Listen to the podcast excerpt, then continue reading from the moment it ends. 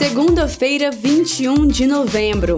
Em 41 dias, nosso presidente Lula assume o governo do Brasil. Vamos lá, pessoal! Contagem regressiva para a posse. Eu sou Thaisa Vitória e você está ouvindo o Notícias do PT. Fique agora com os destaques do dia. Nosso presidente Lula já está no Brasil. Ele chegou em São Paulo no sábado passado, depois de passar pelo Egito e Portugal. Em Lisboa, Lula destacou o papel do Brasil na cooperação mundial e falou sobre a questão climática e os desdobramentos para o planeta. O presidente eleito reafirmou o compromisso assumido, feito na campanha, de proibir o garimpo ilegal, as invasões ilegais de terras indígenas e de preservar as áreas ambientais na Amazônia. Lula voltou a defender a responsabilidade fiscal em uma reunião com a comunidade brasileira em Lisboa. Nós sabemos que nós temos que ter responsabilidade fiscal. Nós sabemos que a gente não pode gastar mais do que a gente ganha. Mas nós sabemos também que a gente pode gastar para fazer alguma coisa que tenha rentabilidade para fazer o país crescer melhorar do ponto de vista logístico, melhorar do ponto de vista da sua competitividade.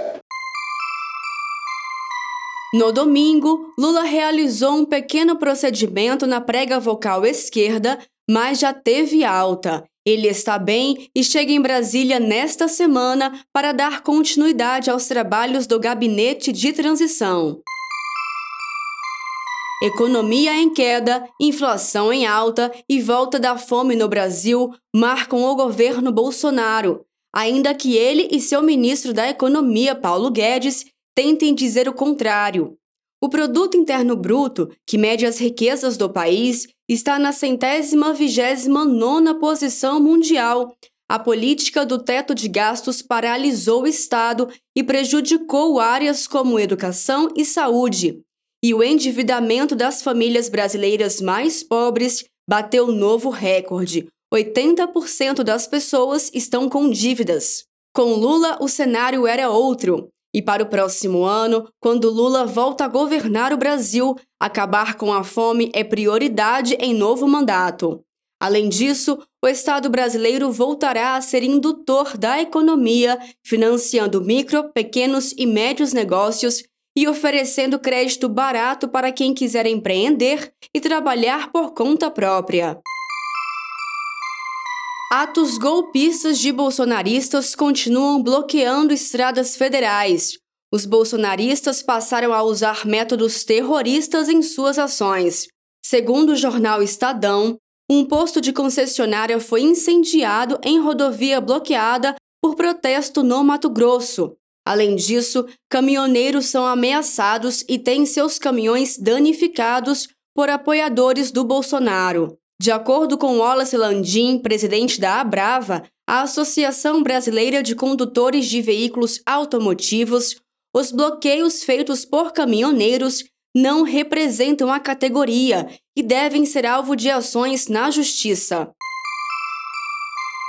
O Brasil está de volta ao cenário mundial, afirmou o deputado federal pelo PT de Sergipe e vice-presidente nacional do PT, Márcio Macedo, em artigo publicado hoje no site do PT. A Conferência das Nações Unidas sobre Mudanças Climáticas, a COP27, que teve participação do nosso presidente Lula, marcou a volta do país ao cenário internacional, liderando o debate sobre o meio ambiente. A ocasião também fortaleceu a esperança de um mundo economicamente viável, socialmente justo e ambientalmente sustentável. Nos últimos quatro anos, lembra Márcio Macedo, o país retrocedeu nas políticas de combate às mudanças climáticas, ao desmatamento e na proteção ao meio ambiente. Nesse período, o desmatamento aumentou significativamente, Cresceram os garimpos ilegais na Amazônia, houve perseguição e assassinato de indígenas, dentre muitas outras barbaridades. Você tem acesso à íntegra do artigo do Márcio Macedo em pt.org.br. Boa leitura! Este foi o Notícias do PT. Ele é diário e está disponível na sua plataforma de áudio preferida. Siga o podcast para receber uma notificação toda vez que sair um novo episódio. Se você gostou, deixe 5 estrelas na avaliação e compartilhe. Você encontra mais notícias como estas no portal do PT em pt.org.br. Muito obrigada pela sua companhia. Até amanhã.